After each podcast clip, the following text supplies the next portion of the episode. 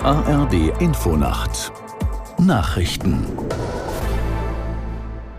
um 3.30 Uhr mit Klaas Christoffersen.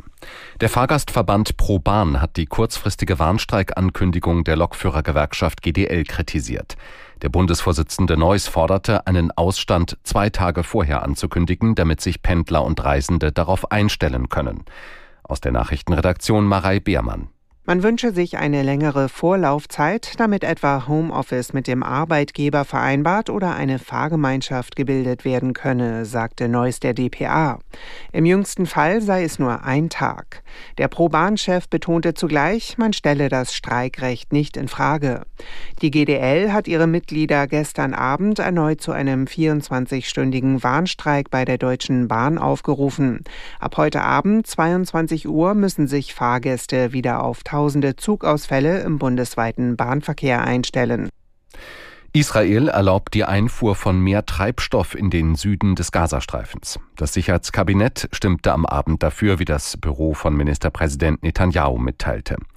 Eine Erhöhung der erlaubten Mindestmenge sei erforderlich, um einen Zusammenbruch der Versorgung und den Ausbruch von Epidemien zu verhindern. Unklar ist noch, wie viel Treibstoff jetzt in den Gazastreifen gebracht werden darf. Die USA hatten von Israel laut Medienberichten mindestens eine Verdoppelung der Menge gefordert. Die Zahl der unerlaubten Einreisen nach Deutschland ist im November im Vergleich zum Vormonat stark gesunken.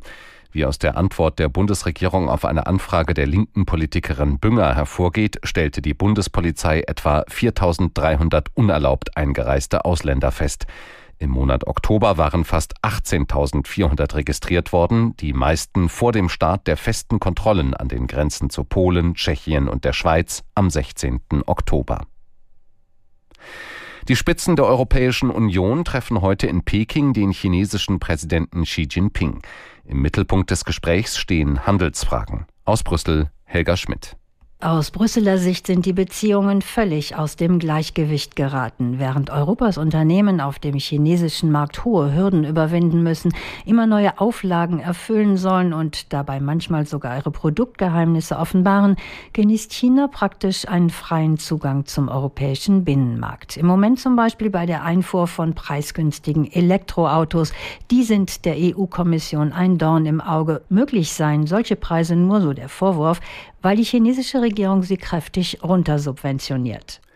Das Wetter in Deutschland am Tage in den Bergen Aufheiterungen, nordöstlich der Elbe oft stark bewölkt, dort und im bayerischen Wald etwas Schnee, minus ein bis plus fünf Grad.